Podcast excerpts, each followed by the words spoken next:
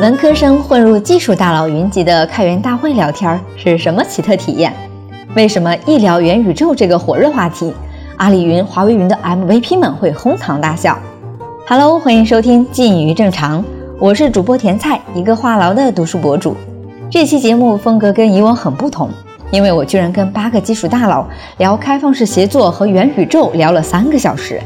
这事儿呢，发生在十月三十号，日子有点久远了。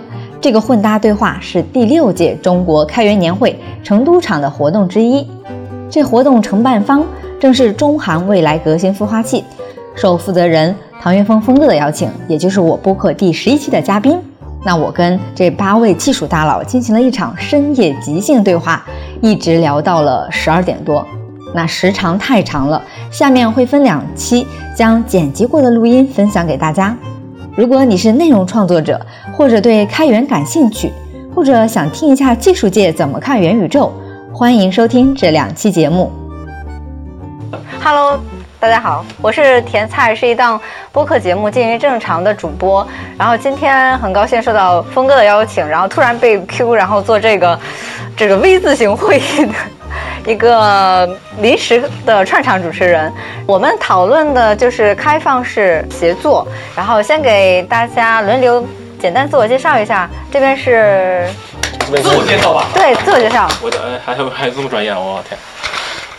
哎，我叫周海清啊。呃，以前呃也是阿里云 MVP 啊，以前在 Python 那个那个那个侧呢做一些整个的呃数据挖掘的一些算法一些工作，现在呢可能算法有有点不务正业了，现在带团队是四川光显科技的项目经理啊。好，简单就说一下。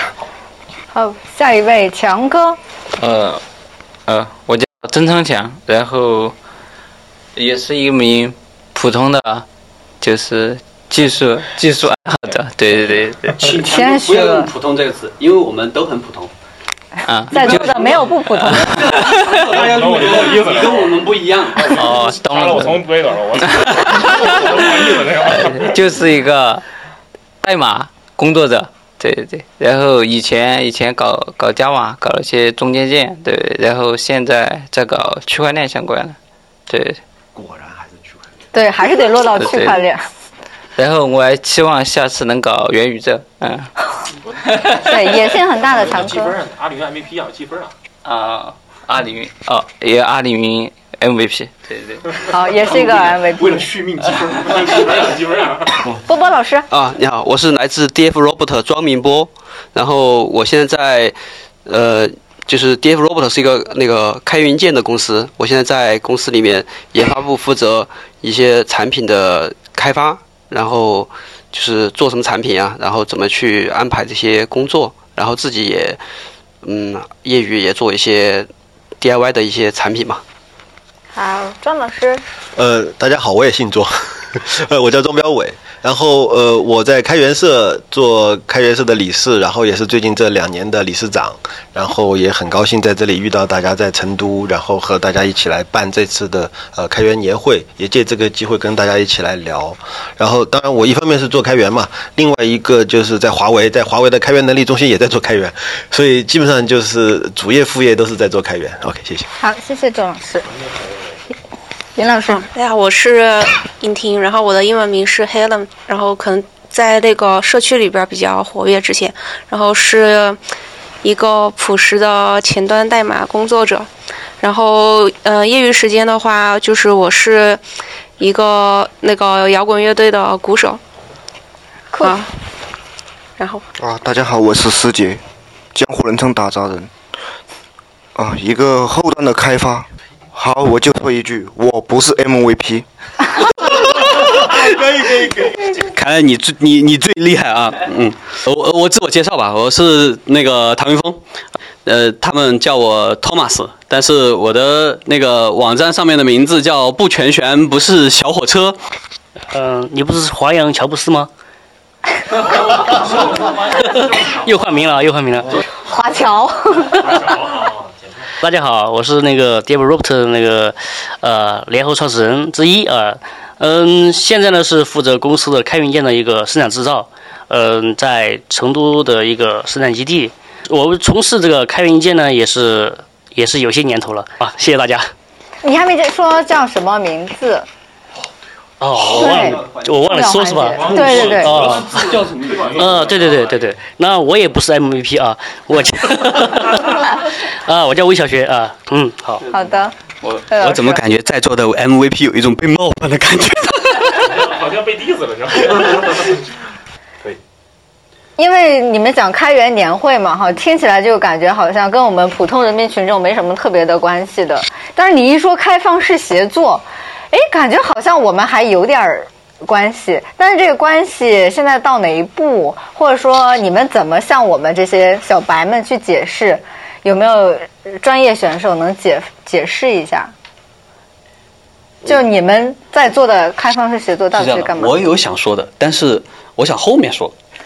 所以你觉得哪一位选手？因为这些技术大佬们是你最熟的。我我知道庄老师肯定有有有想说的，要不然庄老师先说。我本来想忍一忍。好，你看他，那这样我先庄老师也忍一忍，因为他憋了很多东西，他想说啊。对我有一套一套的，但是我先忍一忍。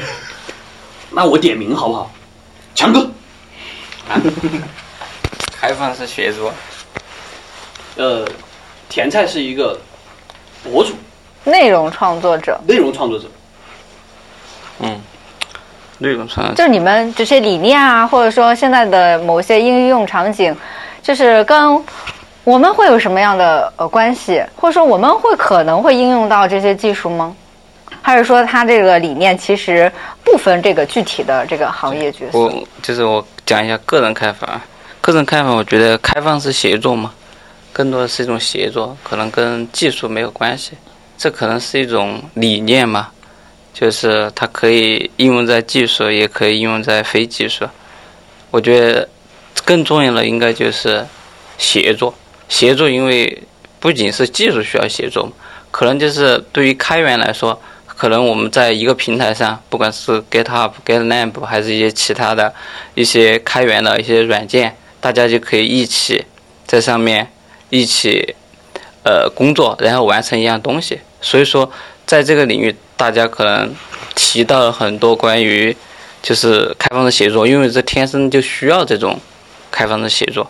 但是对于呃传统的一些一些行业，可能就没有那么明显，因为可能因为它是一个需要在网上一起一起做的一一样东西嘛，就是这个东西就是对技术来说，它就是一件天然的事情，然后。就对于，嗯，对于传统的一些，不管是搞技术的、搞艺术的，它可能受限于一个地地域。就像我，我可能去办一个什么，办一个什么展啊，或者是一个什么东西，它不是全球性的，对吧？它可能我就是在成都办一个，深圳的很很难参与，然后北京的也很难参与。但是我我写一个代码，对吧？我们大家都可以一起写，这个这个可能就是一个。这样的一个呃，就是这样一个看法嘛，就是有这种有这种地域性，但是呢，其实有一些思想它是没有地域性的，就像田山老师他，对吧？他自己把他自己的一些一些想法，然后通过一些呃播客的形式也好，还有其他的一些文字的形式也好，然后大家都能看到他的一个思想，看到思想之后，然后可以。在一定程度上，然后有的人去理解了这些东西，理解这些东西之后，然后可以交流，对吧？交流，我觉得这种交流它就是一种协作，这也是一种开发东西。因为这种接交流对他来说可能就是一种反馈，你对他有反馈，然后他就可以去创造一些个更好的东西，对吧？下次可能他能做得更好，我觉得这样也是一种开放的协作。所以说，这开放的协作它不仅限限于技术。对传统行业，它应该也是同理的，只是说我们需要更多的一个沟通交流，这是我的浅见啊。我也谈一下理解，就是说，嗯，刚才强哥讲的，我也觉得就是说，这个协作也不光是这个技术方方面哈，但我我从我们 Develop 这边开源界来说哈，就是我们现在其实也有一些就是嗯。这种协作的方式嘛，就比如说，现在我们嗯，涉及的这个技术的种类非常多，比如说我们传感器都有几百种，那么肯定有些东西是我们没法开发的。没法开发的话，我们现在也有几种方式嘛，就第一种就是我们现在有就是设计师计划。那么设计师计划呢，意思就是说，我们也可以邀请那些有专长的人，因为我们不一定所有技术都懂，那么他们来开发这个产品以后，给我们来生产。我们生产以后就给他一定的就是，嗯，就是就是一些比如提成啊这方面的嘛，啊，这是一种方式。还有一种方式就是我们不会的，我们也可以去找外面的人去帮我们去做一些定制嘛，定制这种合作的方式也是属于这种合作的方式来来做这个事情的。然后，嗯，那天我在看那个，就是现在腾讯不是也就是在嗯引进了一个游戏嘛，就 Roblox 那个游戏。那个元元宇宙那个那个东西，对对对，我也在看。对，我也看，他也在他也在说，他说，呃，他的政策就是说，他可以就是几个人组队，然后在腾讯那边去，就腾讯那边楼提供免费的那个办公场地，然后都可以在那边去开发游戏，然后，嗯，就是开发完以后，他可能还有些每天还有补助啊，有奖励啊之类的。我也想，就是说，其实现在年轻人也不一定都是需要去上班的。就是他可能我在家里面，我可能找了一个几个几个同伴，比如说我是，比如说我是搞呃，比如说嗯 UI 设计的，然后另外一个人是编程的，还有一个人可能是写故事脚本的，他们几个人可能不在一个办公室里面，然后就一起协作的话，把这个比如说在那个游那个游戏平台里面去开发一个就是一个游戏嘛，然后他也是可以通过这种方式去做出一个他们的作品，然后也能够产生一些。就是比如说盈利啊这方面，我觉得都是可以的，嗯，嗯，那就谢谢波波老师。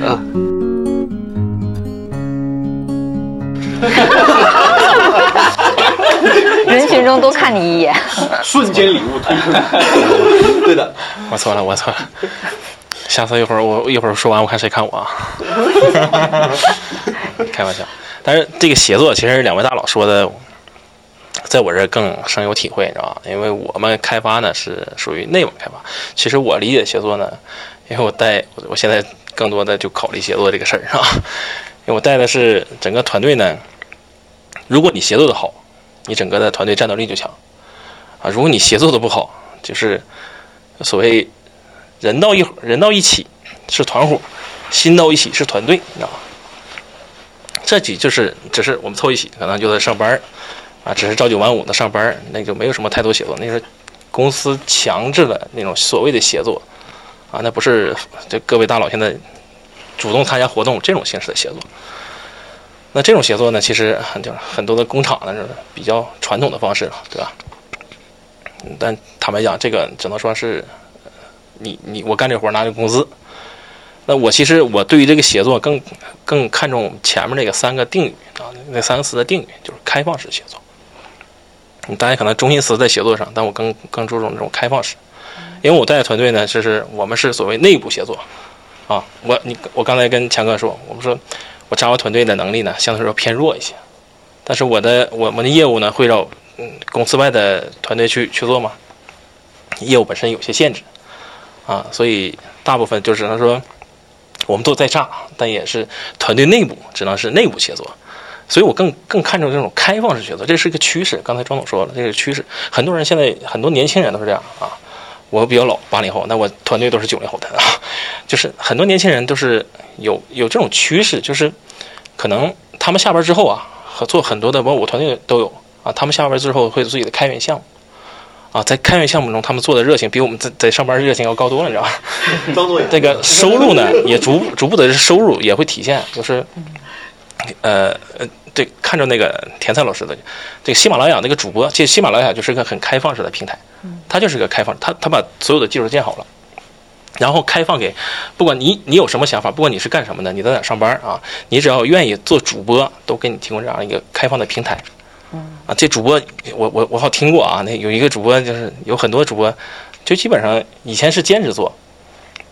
现在基本上就是可以实现我的 dream life 了啊，天天睡到自然醒，觉得收入都很可观。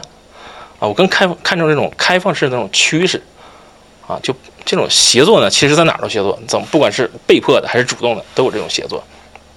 但这种开放式的这种这种协作的趋势呢，呃，就是可能对我们这些年轻人会越来越好啊，就是环境会越来越好啊。它越开放，融入不同职业、不同呃身份、不同角色的人会更多，那么这个这个社区生态就会越来越好。那从我这技术人从从从从编程语言来讲，就是 JS 就是一个这样一个很好的例子，是吧？来口号，来来来呀，JS JS everything。为什么说 everything？因为我我搞代码的，我我知道编 JS。那么搞音乐的，其实他也可以是吧？他他在 Node 社区有有很多包是吧？他不是专门搞代码，但是他搞音乐，他就会用愿意用到这个 JS。所以，G S 生态比比其他编程语言，我觉得生态有好多。它本身就是一个很很天生就是一个开放式的一个协作，所以从协作来讲，我更看重这种开放式的趋势。啊，这个对于不管是哪一个行业，如果具备这个开放，比如说很传统的主播那种很传统的行业，对吧？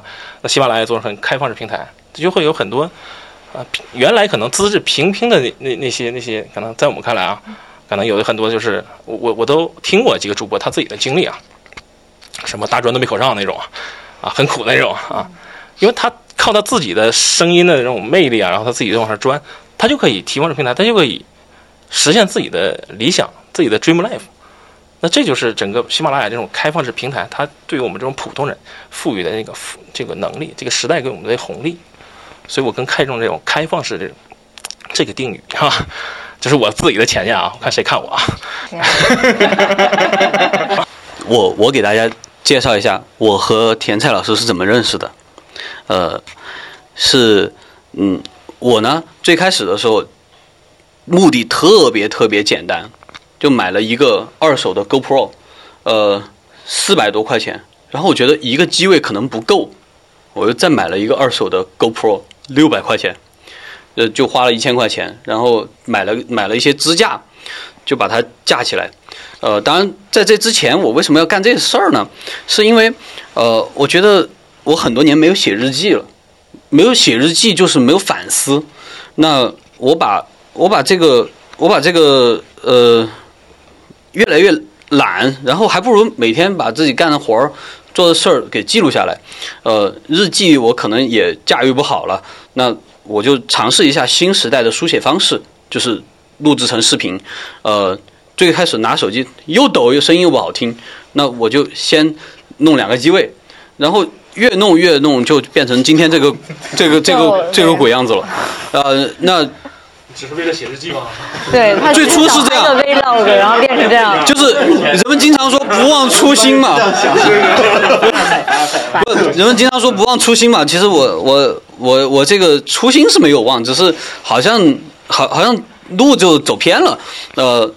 在做这个的过程当中呢，很多朋友他们就觉得，哎，你这个，因为从从那个什么，呃，那个两个两个摄像头，呃，两个两个那个 GoPro，然后又什么切换台，然后又弄灯光，弄了灯光之后，我觉得好像应该用电影机来拍，然后就用电影机拍，到这个时候，就有一圈朋友，他们觉得，哎，你这些东西比好多直播间都还要专业。我说。直播间现在都是什么样子呢？我以前看过，大家都是拿手机直播嘛，我就去了解了一圈。呃，我说好像我心里边要的那个画面质量是什么样子，我就来试一试做成那个样子。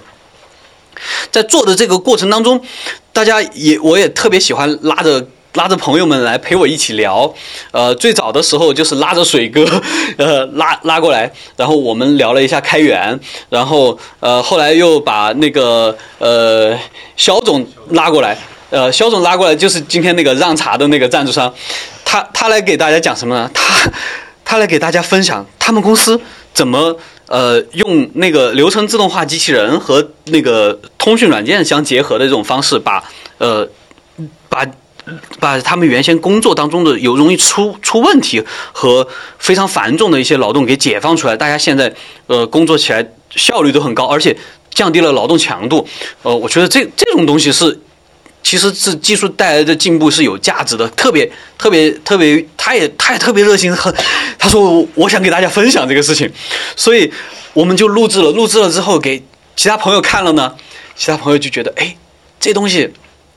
这这这东西是好内容啊！你能不能再请他再多到现场去聚一聚，我又找了几十家企业去听，这这个肖总呢，他也也讲得很起劲儿，而且他每次来讲的时候，他把前一次有更新的地方，他也给大家都毫无保留的 在在这样讲，呃，我就觉得，哎，这是不是可以？我们其实也是在创造内容。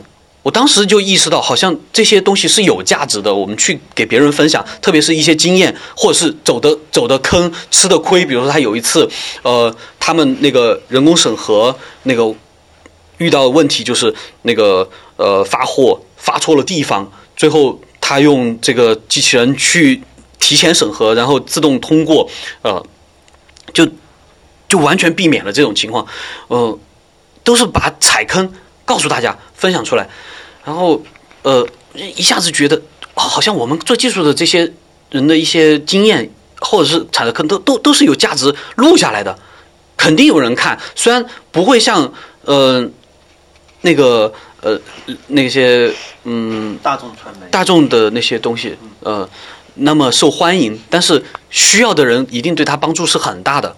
那我就觉得，哎，录下来，我就找很多朋友，我说你们愿不愿意做内容啊，做录制啊什么的。这个时候，呃，我的一个朋友，呃，他请了一位讲经济学的朋友来到我们这儿讲经济学，呃，我自己专业是经济学的。然后我一听呢，我就啊，齐老师讲的好好啊，就是能够把能够把非常非常深奥的那些经济学道理，就几句话给大家又有例子，然后嗯，最终他他告诉你的都不是这个是怎么样子，而是能够引发一个思考或者是争论的那种东西。哎，我说哎，这个太好了，能不能多来呀？这再来的时候，那个我就来了。对甜菜老师就来了。经历小牧场好坎坷呀！是的，是的，是的。就是从一个他只是想录一个视频日记开始，然后到这么波折的，然后我来到这里，然后对，然后我现在都觉得特别诡异。我来到一些做开源的，怎么接触到田菜老师？就是他和齐亮老师是朋友。嗯，对，因为因为大家因为大家都在都在发现，呃，嗯嗯，看上去这个是什么拍摄啊什么的，其实它和传统的传媒领域的拍摄完全不一样。因为自从跨进数字影像时代之后，这里边的那些参数全部都是我们搞技术的人熟悉的那些参数的表达方式。嗯，比如说以前那个电视媒体，大家熟悉的是多少多少线，我们熟悉的是多少多少多多少多少分辨率，多少多少帧啊这种东西。那那以前都是多少多少线，什么样的刷新刷刷新频率，呃扫扫描线多少次，呃这些东西。那其实一个时代的话语换了，把这些东西能够很快上手玩玩起来的人也换了。突然发现数字影像技术在网络时代，特别是需要推流、需要做压缩，呃，这这这个阶段的时候，呃，我们其实做网络的人对那些概念太熟悉了，我们只是不熟悉的怎么曝光而已，呃，然后，呃，我就觉得，哎，这东西好像对内容创作者也有用，所以我就想开放的合作来创作这些东西，嗯。包括一凡来的时候，他说：“嗯，什么什么是是？他说后面怎么来呃运营啊？”我说：“哎呀，别考虑那么多，我们先把这个事儿玩起来。大家觉得真的有用，包括呃来了很多的内容创作者，他每次都给每一次都有人跟我说：‘哎，你这个能不能怎么怎么样？’他们是一走不回了，然后我就去把它改了，所以就变成，所所以就变成他们觉得每次来都有不一样。其实。说者说者无心嘛，听者有意了。我真的是希望能够作为我自己，呃，已经从这个学习过程当中走出来，然后我能够去成为开放式协作这个当中的一环，而这一环可能就是前端的数字影像这一块儿。我熟悉的并不是说从光线变成那个呃。电信号的那部分，而是我熟悉的是，它变成电信号了之后，它变成数据往网络上面走的那一部分东西。那顺势的了解到前面的一些，那我把这一部分做好，让其他的内容创作者去创作他们优质的内容。我做不好内容没关系。就今天下午，呃，有一位朋友在分享，成功不必在我。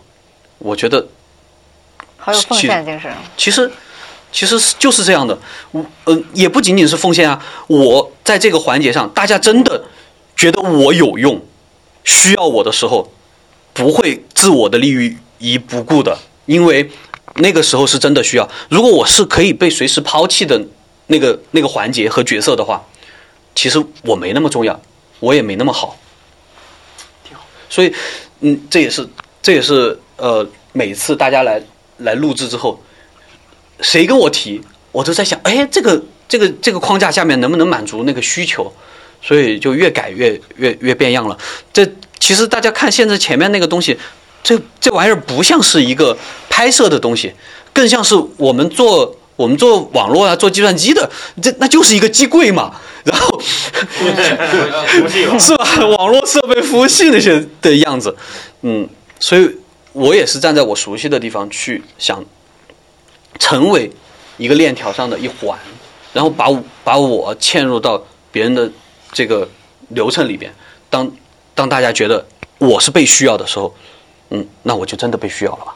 所以这是最粗浅的想开放式写作，从内容创作这个领域。的一个出发点，呃，当然认识呃田赛老师之后呢，嗯，我在了解到他们有很多创作被，比如说呃，有很多创作者他有很优质的文案，创作完了之后被其他人复制，复制的人得得到的利益比他还多，而且那种差距是。一篇好的文，一篇好文案做出来的视频、音频，可能就几百、上千、上万就不得了了。这原创者的一种一种很尴尬的情况，呃，但是抄他们的人，动不动就一百万、上千万的这种流量，怎么回事呢？呃，因为在流量不够大的时候，作者往往能够忍住自己不去讨好。听众、观众，还有读者，真的，你的流量有那么大的时候，你是忍不住那种、忍不住那种东西的。随便谁给你提点什么东西，你就像我一样，马上改。真的，当然我的流量不大，但是我也很珍惜各位，你们都是我的非常重视的流量，所以，呃，你们给我提的，我也就去改。一个创内容创作者一样的。像像像这套这套系统，我把它看作我的作品。内容创作者也会把他们自己的东西看作他们的作品。他很在意别人对他的，特别是他的他的读者、他的听众、他的观众，很在意这群一直陪伴他们成长的人。不一定是说要去讨好，他是因为在意。那这样的就会被就会被挪起来，被拉动，然后到了一定量之后，上了一定量之后，那个。创作能力就下降了，是是因为他掉了自我。那为什么抄的人那么那么轻松？他没有自我，他没有负担的。所以这个环节就就是这么回事儿。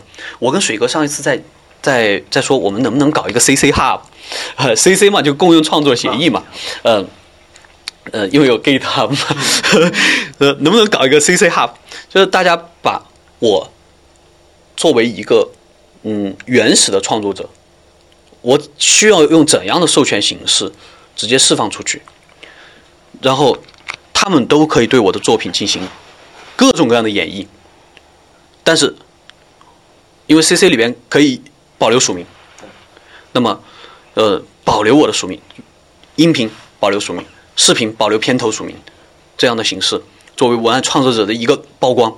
他们其实是一帮子在帮我宣传的人，他们从这个重置的过程当中得到了他们应有的报酬和他们流量应该获取的东西。我们要承认，人家人家重置是是有劳动付出的，他们的这个流量基础也是也是他们的一个资源。所以，呃，我就在思考，是不是这个环节我们不能仅仅把他们看作盗窃者，让他们参与进来。他们有他们的特长，我创作，他们演绎。有的人视频演绎能力强，有的人音频演绎能力强。比如说那个夜幕下的哈尔滨，这个就是广播剧嘛。创作者他写的能力不知道怎么样，但是王刚牛逼啊。那王刚把他演绎的好，那王刚得到了他应有的报偿，而作者他也获得了他应该得到的东西，而且被更广为人被更广为人知，有更多的观众听呃，先是首先是听众，然后是观众，后来是读者了解到他的作品。我我觉得开放式协作在于文艺创作这一块儿，呃，根本就不是新鲜玩意儿，只不过说我们今天面对的是传播媒介发生变化了，大家还没反应过来。而且，呃，就开放式协作本身，为什么我们技术界闹得这么厉害呢？我们还有专门的名词叫开源，是因为我们做技术的人，其实就个体来讲。一个人做的事情都是相当封闭的，非常封闭。但是我们的这些应用项目工程越来越规模化之后，它变得很大了，必须要协作，不协作这项目干不下去，我们这一行完蛋要死。但是其他行业难道人家没有开放式协作吗？是这样的，我们要靠写文档，我们要靠我们要靠我们规范的开发呃这个。呃，开发共识来去做这些东西，人家其他行业是怎么的？一句话就能解决的问题，人家面对面，我们可能天南海北，我们自己我们自己给自己设的技术壁垒本身也让别人很难很难协同，我们自己那个就技技术的我们这一个。呃，IT 技术的就恨不得把自己什么都包完。刚刚在说 JS everything，你看我们搞 JS 的人都恨不得把从前端到后端到物联网 的啥都做完。这它本身不本身是向内的，但是向内是这个行业活不下去的。所以我们在强调开放式协作，我们有开源这个说法，其他行业没有，因为他们天天都在协作，随时都在协作。我们人类就是靠协作，从从非洲大草原走出来的。那说回新鲜玩意儿，其实不新鲜了。我们只是换了新的媒体，呃，换了新的传播平台。这个传播平台和传统媒介，它所这个存在的商业模式发生了一些变化，利益分配的方式发生了一些变化。呃，我之前呃跟很多朋友，那个呃就是做内容创作的朋友聊这个。他们都对我不屑一顾，只有甜菜老师和夏老师觉得，哎，你这个东西有点意思，我们来聊一聊。呃，呃，感谢你们不弃。呃，我要点了，嗯。对你，你的发言时间很长。Sorry。对他用一个非常对。开题是怎么认的？扣题是。他，但是他都是小作文似的，你知道吗？他就是用一个很曲折的，就是把他那个做开放式协作的一个践行者，他的曲折的心路历程给我们讲了一哈哈。呃，是因为今天这个局为什么放田菜老师在正中间呢？因为我们其他人都跟技术有关。呃，田菜老师也提出来的问题就是，哎，你们这个到底和我们这样的有什么结合？嗯，我们大家今天开脑洞，呃，讲的是开放式协作。那这儿，我希望我们大家讨论完，能够给到田菜老师一个一个脑洞。哇，只是脑洞是吗？呃，我想办法帮你解决。对，就脑洞开了之后，我们就往里面跳啊。那脑洞里面肯定有坑啊。对，其实你刚才呃说的有几个问题，我都觉得可能真的是问题。比如说涉及到的那个署名其实是版权的，哦，对，版权还有协议的，还有包括呃现在社会就是那些能演绎的、能免费去演绎，也就是说白嫖洗稿。然后去那个再生产，然后或者说引号的再创作的人，他们可以得利，快速的得利。他如果可以不被，比如说呃法律的道德的去约束，那他为什么要用你这个很多的那个框框去约束他？然后比还而且还为这个去付费呢？他们我不是站在他们的立场讲，他他们会被约束的。就是 YouTube 已经开始在做相关的东西了。对，我觉得可能就是那些平台，尤其是开放式的平台，像是喜马拉雅，就是那些它承载内容的，可能它背后有一个非常庞大的一个技术团队，做了很多的事情。我们创作者不需要操心那些，我们只需要对对上传托管，然后他自己去分发好了。但是，比如说，如果其他人也也洗了我的稿，然后做了同样内容。不是说我创作者去关心有没有人来那个洗我的稿啊，或者是抄袭我，而是说那些呃，就是平台更有技术能力的这些人，然后他们来帮我们去做一些，比如审核辨别啊，或者说那种一些某种的像审核啊机制之类的东西。呃，他们会有的，因为嗯，你们大家现在看喜马拉雅那个音频，稍微滑一下，你能看到所有的文本，文本之间的这种分析，目前来说，你要找相似性太容易了，这些这个从技术上完全不是问题。中原大语林老师，嗯，我说一下我理解的开放式协作吧，因为我是技术开发嘛，所以就是我先从我的工作说一下吧。嗯，因为就是在我年轻的时候，然后，然后就是之前确实参与过，就是很多。就是之呃之前确实参与过很多开源项目嘛，然后最开始的时候，就是参与一个开源项目，可能我就会去认识这个开源项目的作者，然后就去跟他沟通，然后我我觉得这就可能是一个协作，就是我会跟他沟通，然后我说这个项目就是有什么需要我帮忙的，然后我会做一点贡献，然后到后面的时候就是，嗯，可能参与一些开源项目，他就就是。就是这个作者，他其实他不愿意跟，就是我觉得一般写外代码的嘛，他就是他不太爱跟别人就是口头上的沟通，他就说你不要跟我沟通，你自己去看这个 GitHub 上面的 issue，然后你直接去认领，然后认领之后改代码，然后提谱。TPR 就行了，然后，嗯，差不多就是，嗯，在开源来说的话，就是几乎，呃，项目的流程都是这样嘛，就是，呃，每一个人，就是你只要愿意，就是给这个项目，嗯，做贡献，你直接去看他的 issue，然后看完 issue 之后就开始认领 issue，然后改代码 TPR，呃，这个就是我觉得就是可能是一般，嗯，开发者的这个，呃。就是协作嘛，开放式协作，就是人人都可以参与，然后人人都可以为一个很牛逼的开源项目做贡献。然后，对于传统行业的话，可能他们就就是呃，传统行业我感觉他们一般工作分配就是先领导开会，然后领导开会之后，然后就 然后就给每个人分配任务，然后就每个人去做。然后这样的话，就是呃，我理解的这样就很不开放嘛。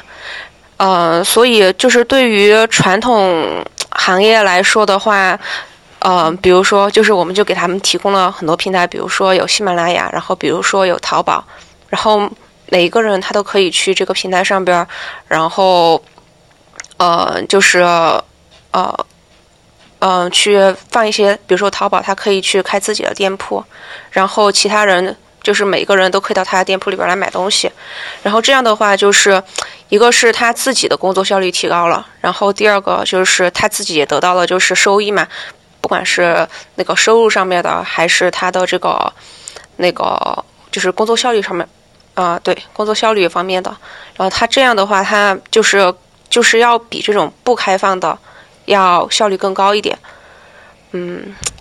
对，差不多，我就是这么理解开放式写作的。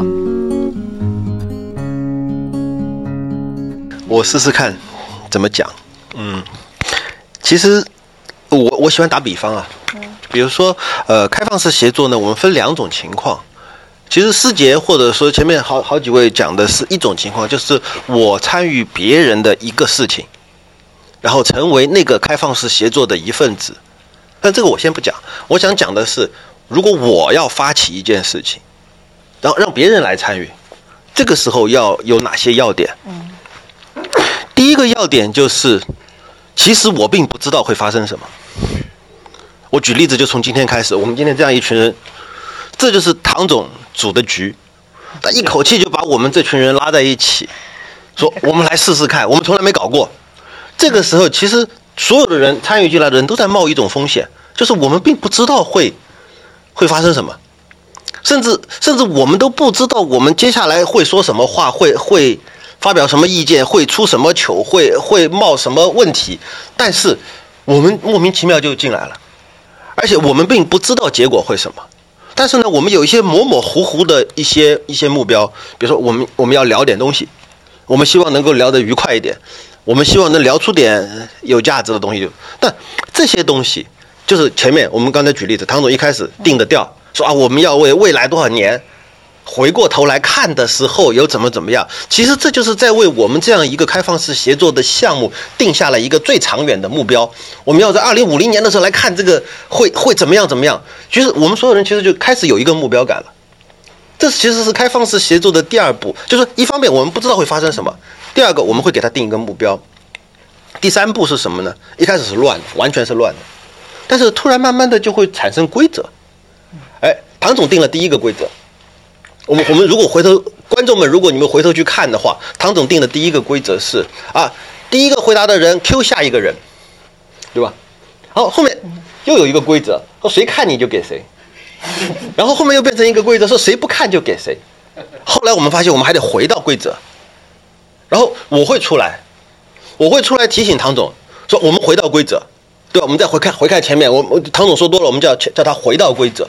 其实是什么呢？在开放式协作的过程中，我们慢慢的会形成一个整个集体都越来越认同的规则，然后在这个过程中，我们协作的会越来越好，而且我们在这个过程当中，其实我们慢慢的会找到自己的更加清晰的近中远的目标。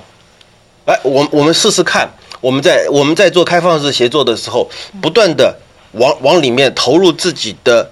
心情投入自己的创意，投入自己的那种判断力，然后我们来把这件事情变得更好。然后再接下来会发生的什么事情呢？这个在这样咱咱们这一次很难，但是如果在大的开放开放式社区，慢慢的人员的角色就会出现分化。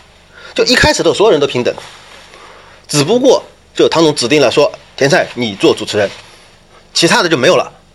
但是如果一个社区越来越大，人越来越多之后，慢慢的就会分分出不同的角色来。有些人负责，比如说负责场务；有些人负责物料；有些人去负责，比如说是接待；有些人负责志愿者；有些人负责厂商。慢慢的就会有分工。这是因为我们当我们在做开放式的一个协作的时候，一定得有分工。那分工当然是也是从规则开始的。我们先定规则，然后基于这个规则，我们怎么分工，然后会会慢慢的、慢慢的会有结构化。但是我们始终不会像一个固化的金字塔的那种企业一样的去做事情，因为什么呢？因为我们所有的人本质上是平等的。每一个人说我对这个规则有疑问，不行，每一个人都可以说，然后大家回头看啊讨论，不行，这个规则要改，不行，我们我们要换个换个说法，或者说我们要换个换个逻辑，或者说明天明天我们志愿者的任务布置重新改改，都可以。这其实是开放式协协作最迷迷人的地方，就是它是一个活的组织，它会在不断的在进步，在不断的演化，在不断的变得。就当然，所有的人都会说，哎，我一旦投入到这个开放式的这个协作组织以后，每一个人都说，我们有没有可能把它变得更好？如果如果我们把一个社区慢慢的凝聚成这样的一个整体，就所有人都是平等的，有分工的。基于规则的，我我们我们在讲规则，但是我们又愿意改规则。我们不断的会问自己，我们的目标是什么？我们想要去哪儿？这个时候，这就是我理解的开放式协作。OK。听听了各位大佬的一圈介绍，你知道吗？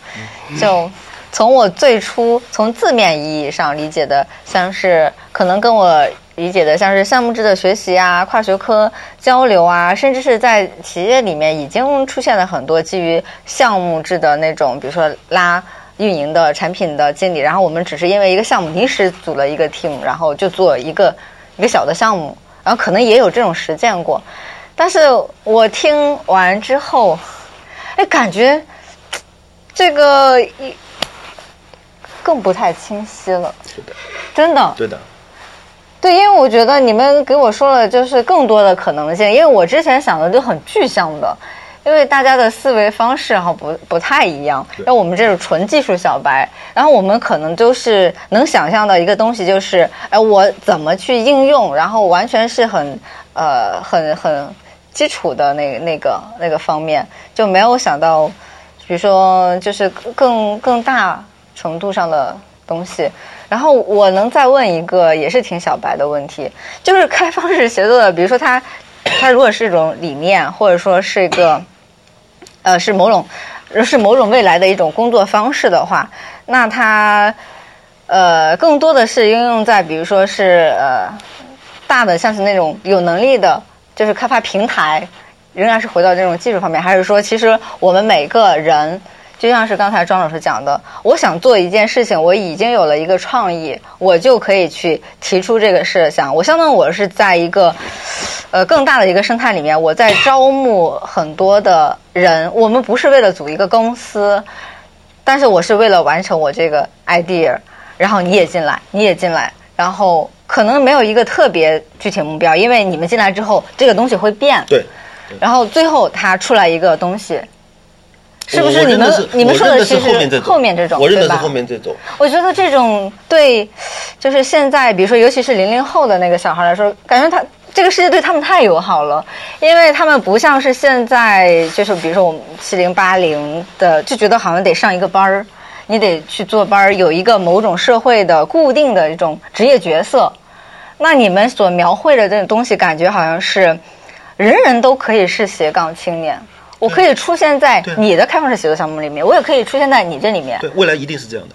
对，它就是怎么说呢？人人都可以做一个企业老板，人人都可以把自己的呃想法去落地。嗯，怎么说呢？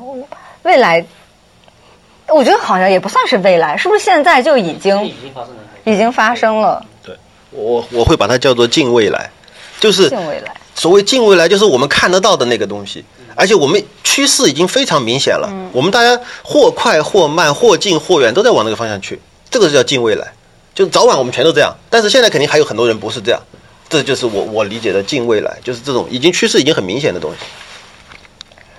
嗯，我我再回到我自己的一个很切身的问题，嗯。像是就是我，比如说有一个那个想法，包括我现在做播客这件事情，也有很多，比如说像是共创的一个环节。我曾经就做过一个尝试，呃，我从国庆参加重庆的一个戏剧节回来之后，我就一直想做一期节目。然后我某某一天晚上，我突然想说，哎，我为什么不找几个？啊，成都的成都人或者是重庆人，我们一起在一个线上聊一期，然后相当于比我单口会提供更丰富的视角嘛，就是临时的一个提议。那三小时之后，不同的人他们互不认识，进入到了一个就腾讯会议室里面，我们的节目已经开始录制了，他们互不认识，结果他最后碰撞的火花和节目的效果。就是意外的好，而且后来他们在群里还就自己要组队，要去吃饭，要去看演出啊等等。就我觉得那个是不是已经算是某种那个一种协作方式？而且这种开放式是我也未知，我不知道谁会来。对，就这种。结果就是不未知的角色进来，我们产出了一个我本来未知的一个，比如说节目，它也是一个作品哈，一种成果吧。然后它就呈现出来了。我想表达的意思，就是顺着刚才说，你一开始可以这样乱来，但是你乱来了一次两次以后，你慢慢的还是会在这种过程中找到套路、规则。对，而且不不光是规则，而是套路。就是下次我应该邀请哪几个人，会效果更好。就同样当然是未知，但是我还是希望它是某种受限、受控的未知，而不是全然的未知。这个这个背后其实就是一个做开源社区的运营人，他要去思考的。他如果说，哎，我就把开放开源代码扔出去随便玩，那这根本就没有任何的开源运营在里面了。他其实还是有背后的有一套东西的。这套东西一方面保持开放性，一方面又希望能够导向一个更好的结果。这这个背后其实就就回到我们的本行，就是开源背后的这些方法论。它背后有很多窍门，这些窍门对于很多行业也同样会有用。所以这种规则和约束，可能最开始是比如说一个发起者，嗯，对，是一个最初的运营者。当你们进来之后，可能都有这个反馈，嗯，可能相当于这种规则制定，包括维护，其实是每个人每个写作者都都在参与的。对。那我还有一个。就就挺那什么，挺现实的问题。就是任何一个社群或社区，其实它有这种进入和退出的机制的。对，都有。对，所以比如说，像是这种，嗯，比如说，即使在一个群里面，然后我们觉得这个人不行，嗯，呃，相当于就是大家一起开了他，一起踢了他。也有那种他觉得，呃，这个群不是他想要的，啊，就出于他自愿的退出对。对，因为有退出，那也可能有缺位，然后又会有新的这样进来。对。所以其实这个它这个组织也不是说一个确定的和和固定的一个东西它是一个动态的包括人也是动态的。对。佛经讲的是这个，我们不讲封建迷信啊，讲讲点那个佛经里面是透露的一些思考吧。呃，他说这个缘起性空，我们因一切你现在能看到的东西都是因缘际会。呃，它本来就没有我这个人，只是为了方便你们，嗯，认识我现在这个存在。啊、我现在存在嘛，那其实本质是空，但是所以你们把我叫做唐云峰，其实我只是一堆什么，我只是一堆基本粒子组成的一些东西而已，呃，没有没，各位也一样，呃，因为因因因缘际会，这些粒子他们有缘，他们在一起，这会儿暂时叫这个名字，就像刚刚组织也是一样的，呃，而且。人呐、这个为什么会衰老？是因为新陈代谢不好了，就这么回事。为什么小那个嗯青春期的这个人生命力那么旺盛？他代谢好啊，新陈代谢快啊，整个生命生命勃发，我们叫就是这这种状态。当代谢不好的时候，衰老的细胞淘汰不掉，新的细胞生成不出来，那人这个人这个有机体就完了。我们的协作组织也是有机体，所以要从协作组织上来讲，是要不断的去培养和带领，或者是点燃我参与进来的人，让他们能够不断的影响更多人。